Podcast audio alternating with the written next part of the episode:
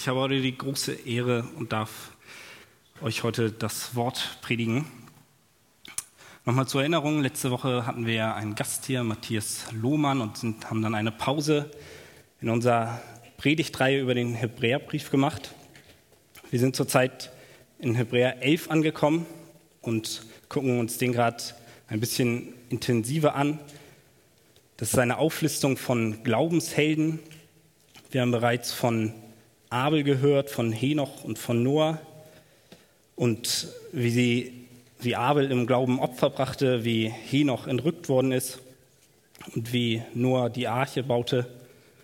Und nun kommen wir heute zu einer Person, die ziemlich bekannt ist, und zwar zu Abraham, dem Patriarchen, dem Vater aller Gläubigen. Wenn wir uns das mal angucken, ich hatte gerade schon aufgezählt, Abel, Henoch und Noah, so ein paar Zahlen.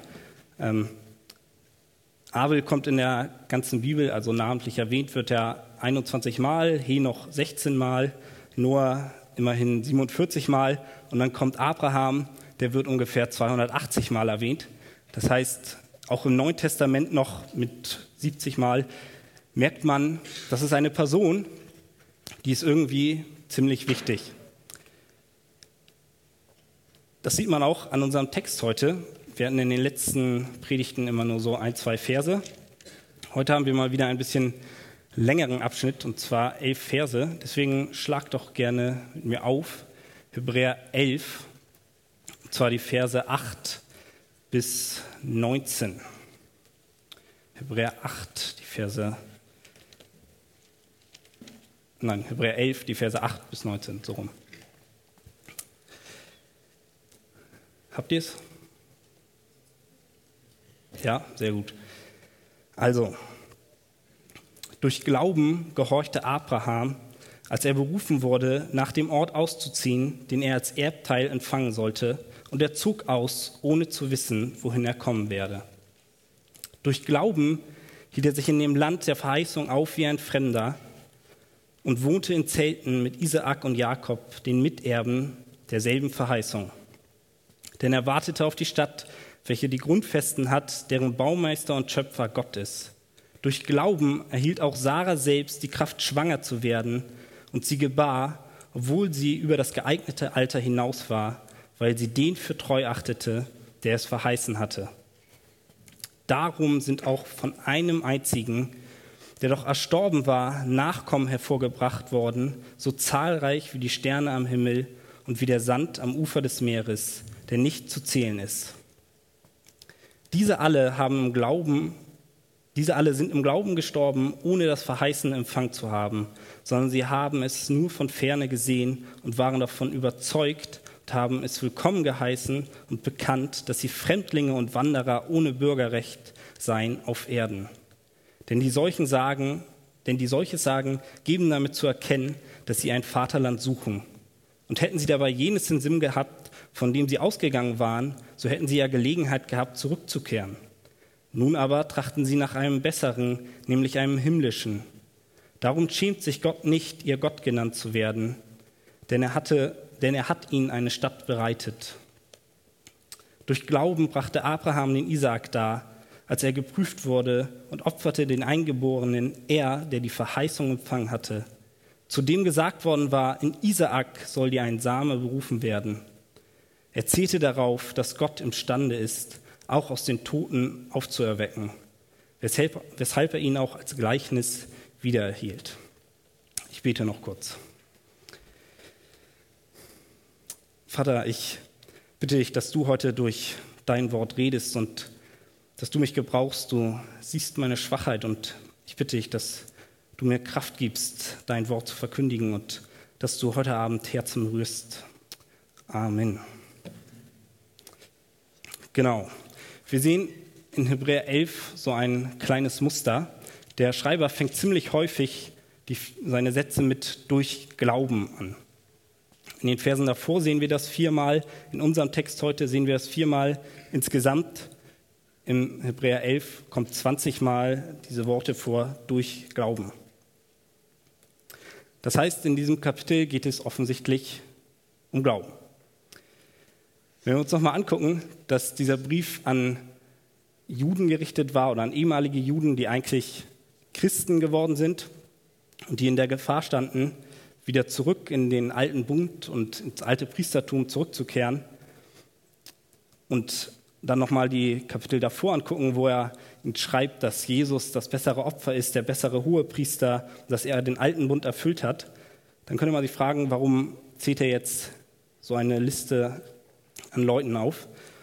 Und ich glaube, dieses durch Glauben, damit will er deutlich machen, dass auch diese ganzen Leute, von denen die Juden annehmen, dass sie unter dem alten Bund gelebt haben, auch nur alleine durch den Glauben gerettet worden sind und dass nicht der alte Bund der Werke sie gerettet hat, sondern dass sie durch Glauben alle ihre großen Taten tun konnten.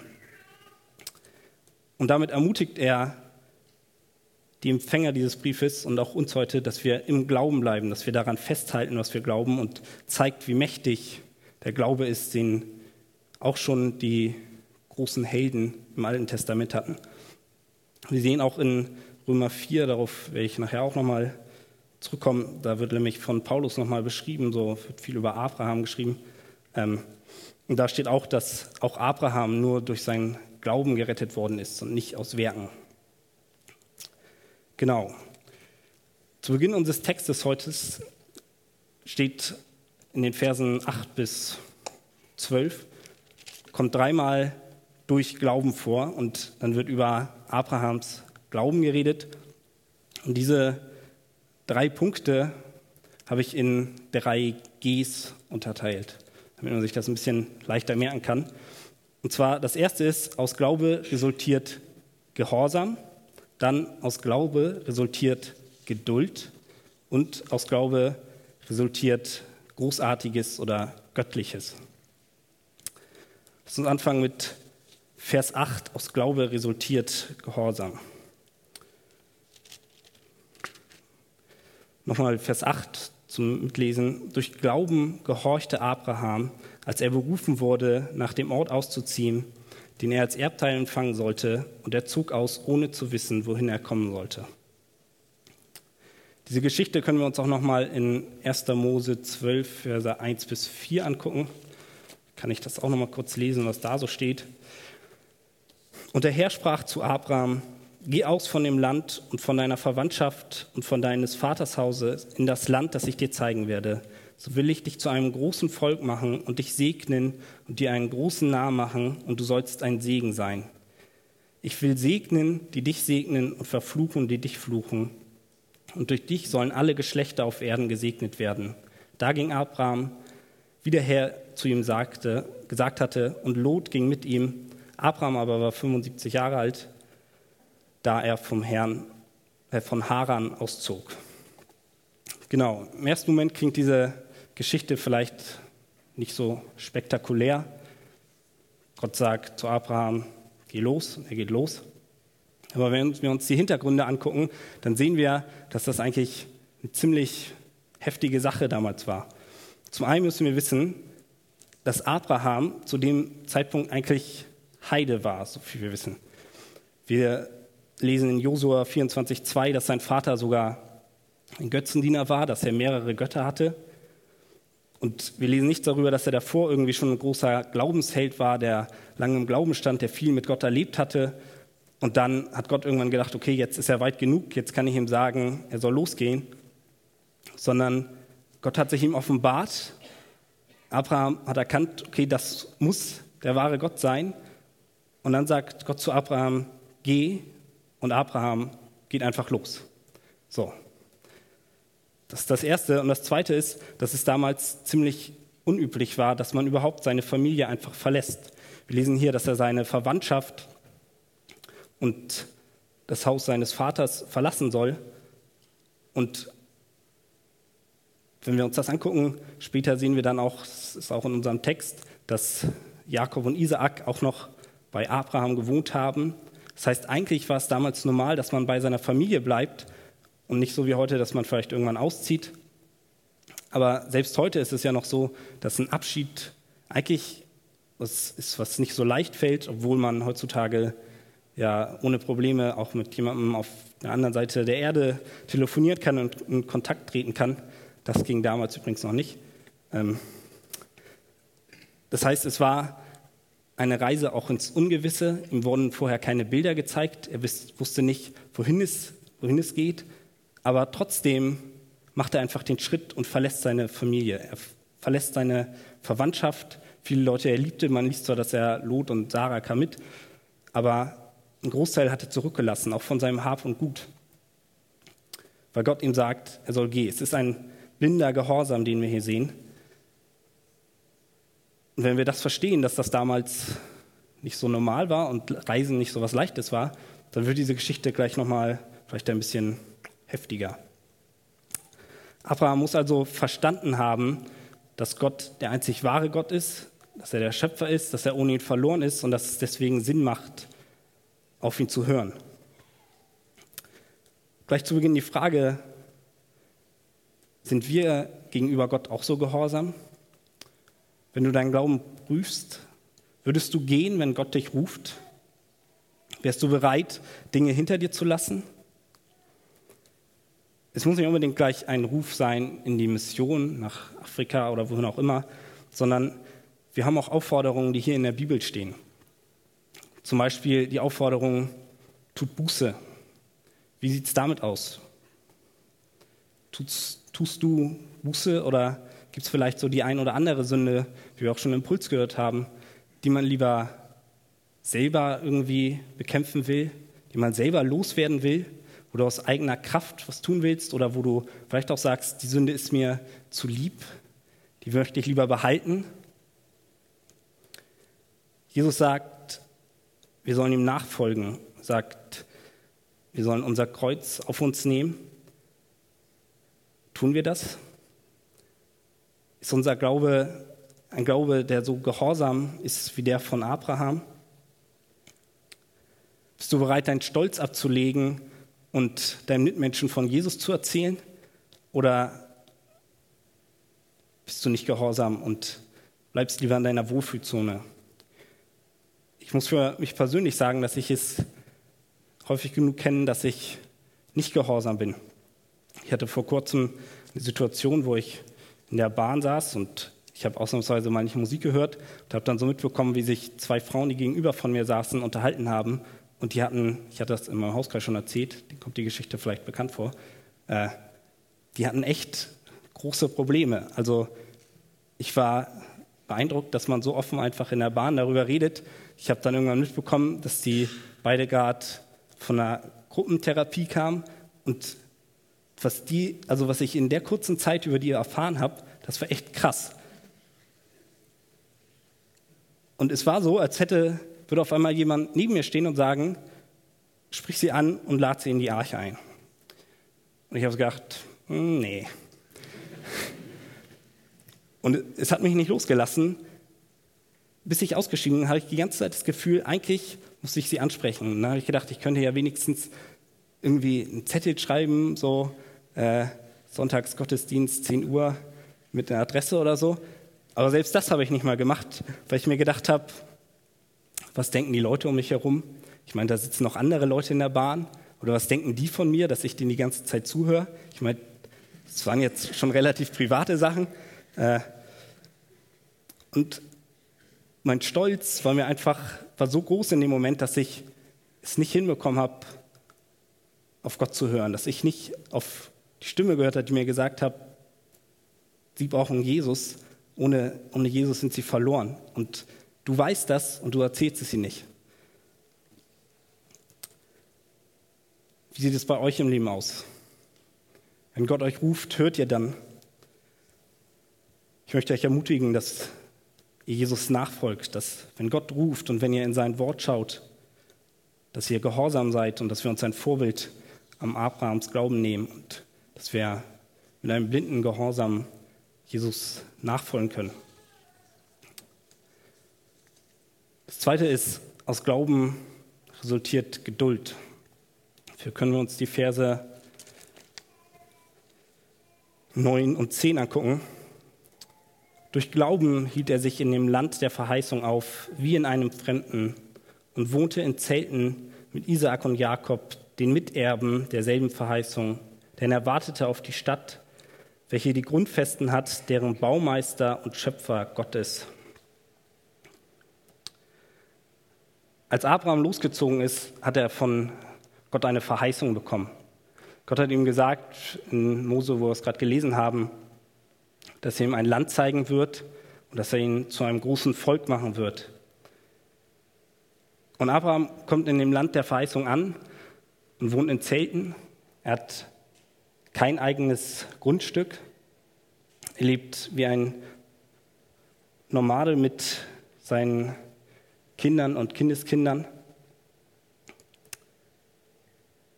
Der andere Punkt ist, dass, er, dass Gott ihm gesagt hat, er würde zu einem großen Volk machen. Er war schon ziemlich alt, seine Frau war unfruchtbar, sah nicht so aus, als würde da noch irgendwie was passieren. Ich glaube, wenn Gott mir sagt, dass er mir ein Land geben wird und dass er mich zu einem großen Volk macht, dann hätte ich mir das alles ein bisschen anders vorgestellt, als nur in Zelten zu wohnen, umzureisen und nie ein eigenes Grundstück irgendwie zu haben. Und außerdem keine Kinder, das macht das Ganze schwierig, wenn er mich zu einem großen Volk machen will. Aber durch Glauben wartete er und blieb geduldig. Wie ist das möglich? Auch dafür haben wir hier eine Erklärung, denn er wartete auf die Stadt, welche die Grundfesten hat, deren Baumeister und Schöpfer Gottes. Er hat verstanden, dass es nicht um die Dinge geht, die hier auf Erden sind, sondern er hat seinen Blick auf die Stadt im Himmel gerichtet, auf die Stadt, die Gott selbst baut, eine ewige Stadt. Sein ganzes Leben war auf den Himmel ausgerichtet. Er hat darauf vertraut, dass Gott sein Versprechen halten wird. Und auch hier können wir uns die Frage stellen, ist unser Glauben von Geduld geprägt? Oder ist es manchmal so, dass wir lieber einen Gott hätten, den wir wie ein, eine Wunschmaschine benutzen können, dass wir um etwas bitten und er schenkt es uns sofort? Ich weiß, dass es ziemlich schwer sein kann, abzuwarten, ohne zu wissen, wie es ausgeht. Vielleicht kennst auch du das, vielleicht hast du auch zurzeit irgendein Anliegen auf dem Herzen, wofür du schon sehr lange betest. Vielleicht ist es eine Krankheit oder eine schwierige Situation in deiner Familie. Ich weiß es nicht, aber wir haben das Gefühl, dass Gott nicht mehr eingreifen wird, dass schon so viel Zeit verstrichen ist, dass Gott nichts mehr tut. Wir werden ungeduldig und klagen ihn an. Und ich möchte uns ermutigen, weil Gott gibt uns eine Verheißung. Vielleicht gibt er uns nicht so ganz persönlich eine Verheißung, so wie Abraham, dass er ihm sagt, dass er zu einem großen Volk wird, aber wir haben die Verheißung, genauso wie Abraham, dass wir eines Tages in einer Stadt leben werden, die nicht von dieser Erde ist, dass wir eines Tages bei ihm sein werden und in Offenbarung 21.4 steht, dass er alle Tränen abwischen wird, dass der Tod nicht mehr sein wird, dass es kein Leid noch Geschrei gibt, noch Schmerzen.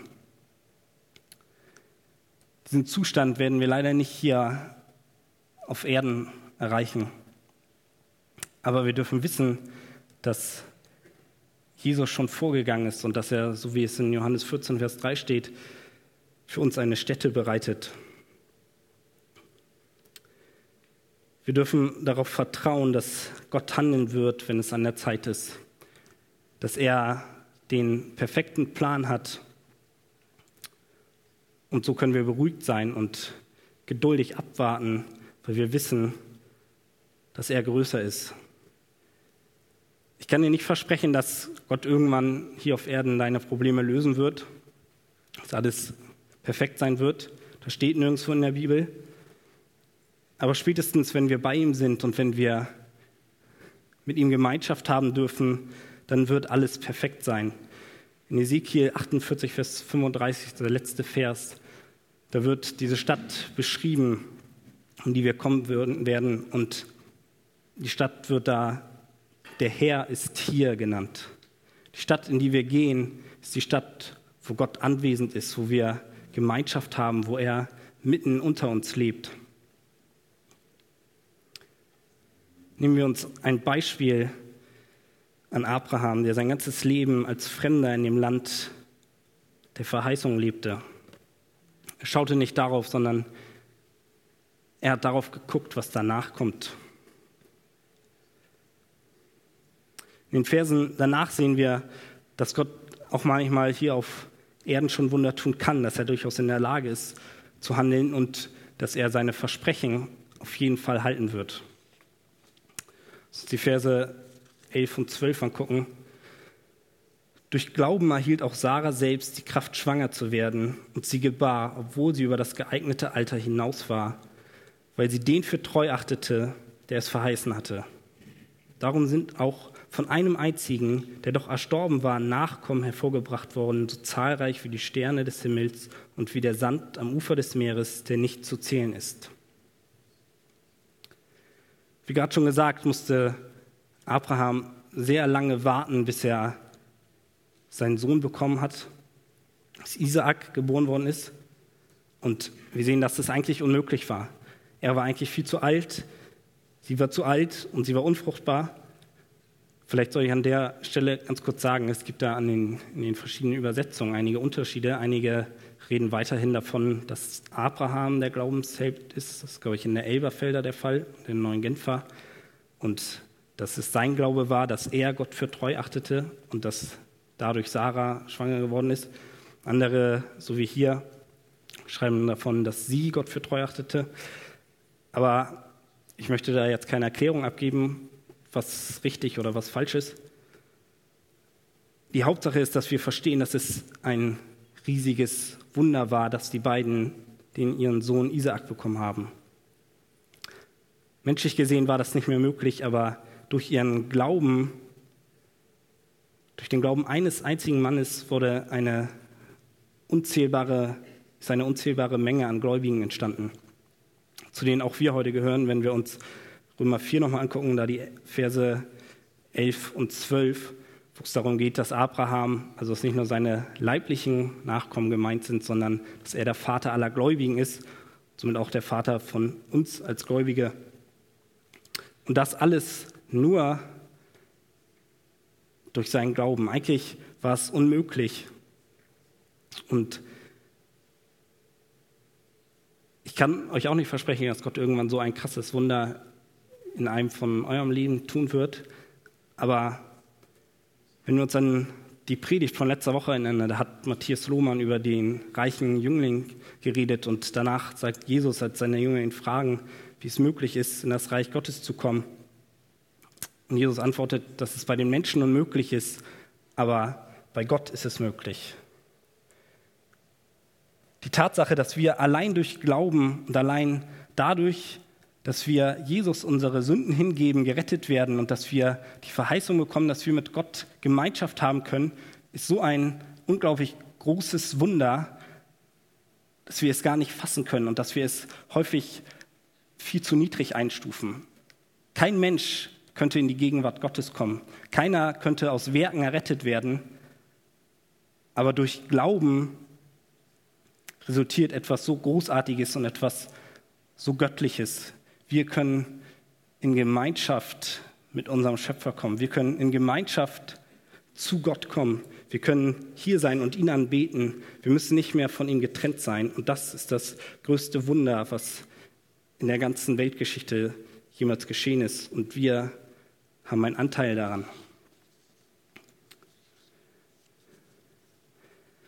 Lass uns die Verse 13 bis 16 angucken. Diese alle sind im Glauben gestorben, ohne das Verheißene Empfang zu haben, sondern sie haben es nur von ferne gesehen und waren davon überzeugt und haben es willkommen geheißen und bekannt, dass sie Fremdlinge und Wanderer ohne Bürgerrecht seien auf Erden. Denn sie solches sagen, geben damit zu erkennen, dass sie ein Vaterland suchen. Und hätten sie dabei jenes im Sinn gehabt, von dem sie ausgegangen waren, so hätten sie ja Gelegenheit gehabt, zurückzukehren. Nun aber trachten sie nach einem besseren, nämlich nach einem himmlischen. Darum, nehm, darum schämt sich Gott nicht, ihr Gott genannt zu werden, denn er hat ihnen eine Stadt bereitet.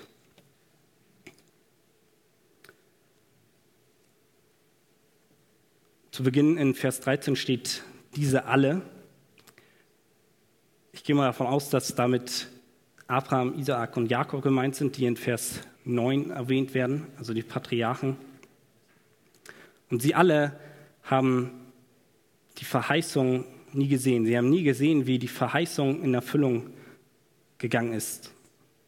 Klar haben sie einige Verheißungen schon mitbekommen, sodass Abraham einen Sohn bekommen hat, aber keiner von ihnen hat je wirklich gesehen, wie ihr Same zu einem großen Volk gemacht worden ist, was so zahlreich ist wie der Sand am Meer. Keiner von ihnen hat wirklich in dem Land der Verheißung gelebt und hat gesehen, wie es ihnen gehörte. Auch haben sie nie mitbekommen, wie der verheißene Retter auf die Erde gekommen ist, so wie er in 1. Mose 3, Vers 15 das erste Mal angekündigt wird, dass jemand kommen wird, der der Schlange den Kopf zertreten wird, dass der Weg wieder frei ist zu Gott. Aber dennoch hatten sie im Sinn, dass Gott sein Versprechen halten wird.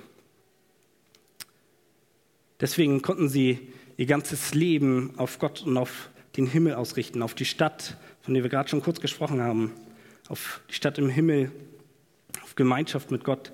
Sie wussten, dass diese Welt nicht ihr Zuhause ist und haben damit gezeigt, dass sie eine Sehnsucht nach einem bleibenden Zuhause haben, nach einem ewigen Zuhause, was es nur bei Gott gibt.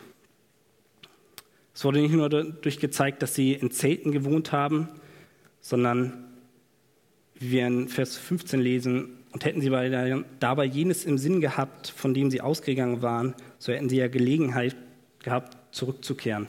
Es ging dabei nicht darum, dass sie nach dem Vaterland, wo sie einst ausgezogen waren, wo Abraham den Ruf bekommen hat, dass sie dahin zurück wollten und Heimweh hatten, sondern da hätten sie jederzeit zurückgehen können, sondern es ging um das ewige Zuhause. Ich weiß nicht, wer von euch schon mal beim Camping war. War schon mal jemand campen? Einmal melden. So. Sehr schön. Und jetzt die nächste Frage, wer von denen, die schon mal beim Camping waren, ist auf den Campingplatz gefahren und hat als erstes angefangen, ein Fundament zu graben und zu bauen und dann ein LKW kommen lassen mit Stein und hat sich ein Haus dahingesetzt? Niemand. Das ist gut. Doch Klaus. Oh, das macht mir ein bisschen Sorge. Äh, nein, sowas macht man einfach nicht. Das gehört sich nicht. Und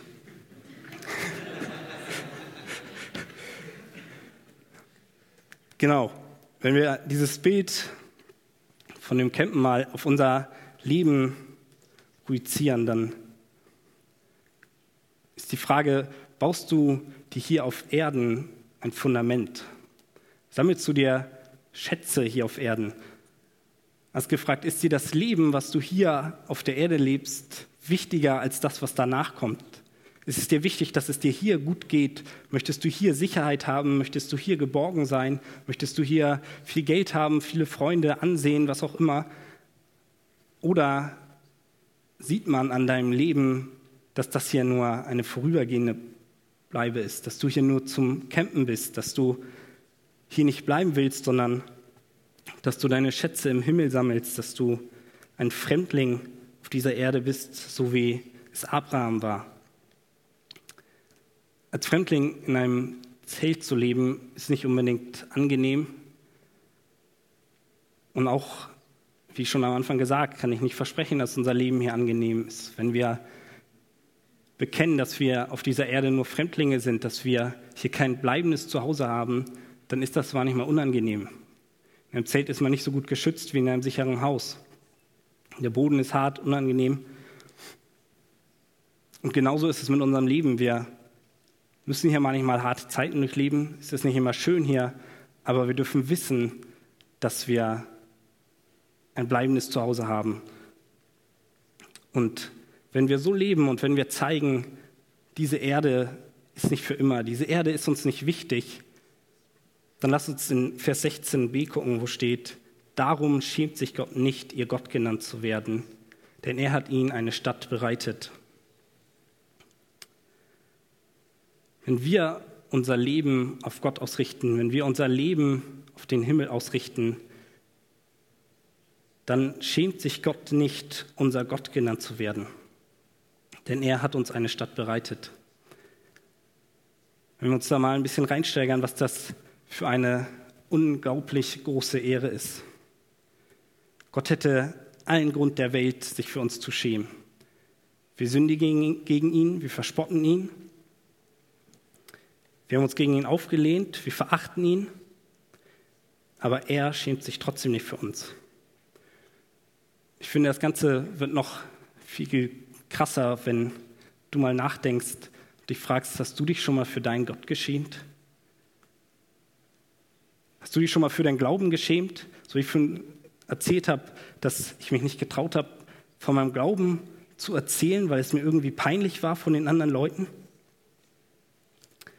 Ich glaube, viele von uns, wenn nicht alle, müssen diese Frage mit Ja beantworten, dass wir uns schon mal für unseren Gott geschämt haben. Ich glaube, viele kennen das, dass sie vielleicht sich mal für ihre Eltern geschämt haben. Und dafür hat man dann meistens auch zumindest einen kleinen Grund. Es passiert nicht einfach ohne Ursache, dass Eltern einem peinlich sind. Aber Gott ist der perfekte Vater. Er hat keine Fehler. Er hat dich gerettet. Ohne ihn wärst du gar nicht hier. Du wärst nichts. Du wärst verloren. Und trotzdem schämst du dich für ihn. Aber du darfst wissen, egal wie viel Blödsinn du machst, egal wie häufig du fällst und wie häufig er dir vielleicht peinlich ist, Gott wird immer sagen, du bist mein geliebtes Kind und er wird sich niemals für dich schämen.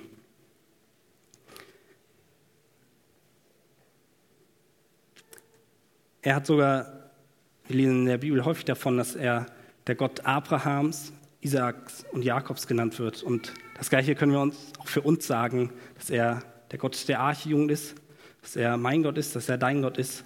Wenn wir zu ihm gehören, dann bekennt er das. Und wenn Gott für uns ist, wer kann dann noch gegen uns sein? Ich glaube, so häufig vergessen wir das und haben Angst vor Menschen und verstecken uns erzählen niemandem, dass wir Christen sind. Aber was soll uns denn passieren? Wir haben doch Gott auf unserer Seite und er wird uns nicht verlassen. Lass uns zum Schluss kommen und die Verse 17 bis 19 nochmal lesen. Durch Glauben brachte Abraham den Isaak dar, als er geprüft wurde, und opferte den Eingeborenen. Er, der die Verheißung empfangen hatte, zu dem gesagt worden war, in Isaak soll dir ein Same berufen werden. Er zählte darauf, dass Gott imstande ist, auch die Toten aufzuerwecken, weshalb er ihn auch als sein Gleichnis wiedererhielt. Ich glaube, Abraham, wenn wir uns die Geschichte angucken, hatte sehr viele Prüfungen in seinem Leben und er musste aufgrund seines Glaubens sehr viel durchmachen. Und wir sehen auch, dass er nicht alle Prüfungen immer perfekt bestanden hat. Er hat Sarah als seine, als seine Schwester ausgegeben, so. Er hatte Menschenfurcht. Er hat mit einer Magd ein Kind bekommen, weil er sich nicht sicher war, ob er mit Sarah wirklich noch ein Kind bekommen kann. Sarah hat gelacht, als sie gehört hat, dass sie schwanger werden soll. Und auch die anderen Glaubenshelden, Abel und Henoch und Noah, waren keineswegs perfekt. Sie konnten nicht aus Werken gerettet werden, so wie am Anfang gesagt, sondern nur aus Glauben. Und der Schreiber des Hebräerbriefs will uns, glaube ich, zeigen, dass wie unser Glaube wirklich aussehen will. Er will uns ermutigen, dass wir am Glauben festhalten und er möchte nicht zeigen, dass Abraham und Isaak und Henoch dass das ganz tolle Typen waren, sondern in diesen Situationen, die er hier schreibt, waren sie große Vorbilder. Ich glaube, die schwerste Prüfung, die Abraham in seinem Leben hatte, war die, in der, von der wir gerade gelesen haben. Er hat Gehorsam gezeigt, er hat Geduld gezeigt. Gott hat ihn belohnt mit seinem Sohn Isaak. Und dann fordert Gott von ihm, dass er Isaak opfern soll. Dass er den Sohn umbringen soll, auf den er jahrelang gewartet hat, wo er unglaublich viel Geduld für brauchte. Dann war der Sohn da und jetzt soll er ihn opfern.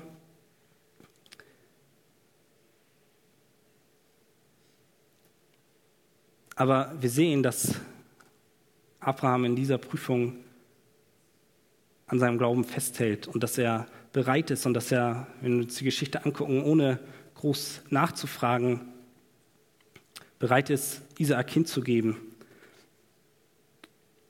In Vers 18 und in Vers 19 sehen wir, wie das möglich war. Er stand so fest im Glauben, dass er sich sicher war, dass Gott auch der Herrscher über den Tod ist, dass er sein Versprechen halten wird, dass Isaak der verheißene Sohn ist und dass, wenn er ihn jetzt umbringen soll, dass Gott ihn wieder zum Leben erwecken wird, weil er versprochen hat, dass von Isaak dass die Verheißung weitergeht.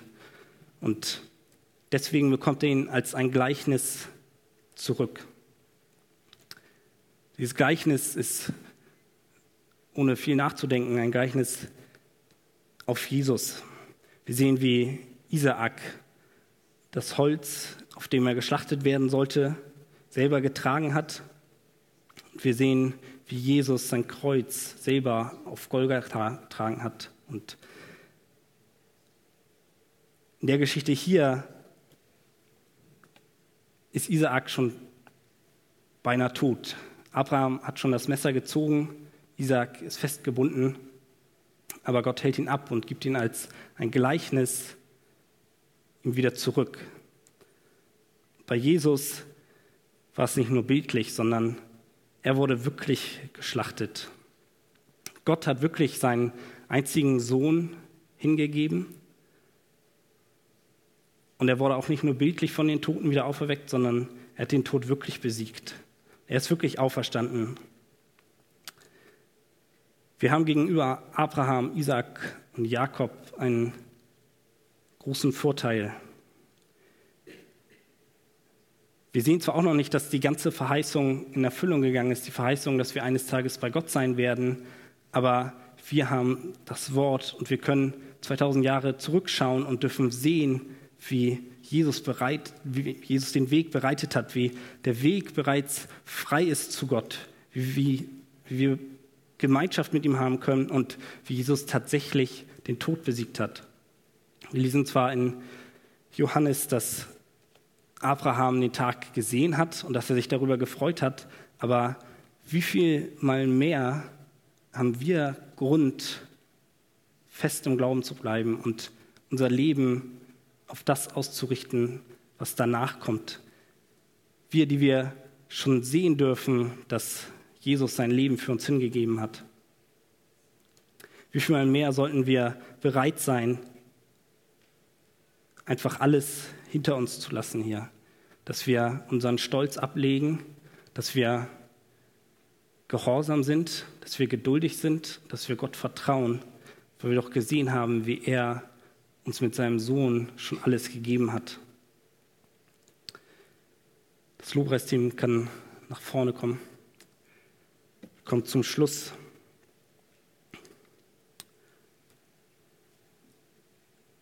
Ich möchte euch ermutigen, dass wenn Gott etwas von euch verlangt, sei es noch so schwer oder wenn ihr in schwierigen Situationen seid, dass ihr Gott einfach alles hingebt.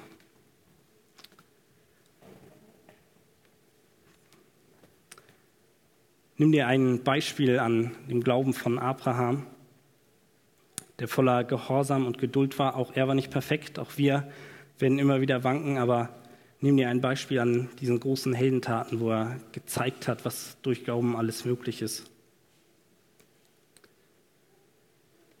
Schau nicht auf die Umstände in dieser Welt, sondern schau allein auf Jesus und schau auf die Stadt, die Gott selbst für dich vorbereitet, die er selbst baut, wo er selbst der Baumeister ist, wie wir es hier hören. Sei bereit, alles aufzugeben. Bau dir keine Stadt hier auf dieser Welt, sondern zeige voller Freude, dass du auf dieser Erde nur ein Fremdling bist. Zeige, dass das hier nicht dein ewiges Zuhause ist und vertraue darauf, dass Gott dich bis ans Ende durchtragen wird. Zum Abschluss die Worte aus Hebräer 13, Vers 14, wo wir noch hinkommen werden. Denn wir haben hier keine bleibende Stadt, sondern die zukünftige suchen wir. Amen.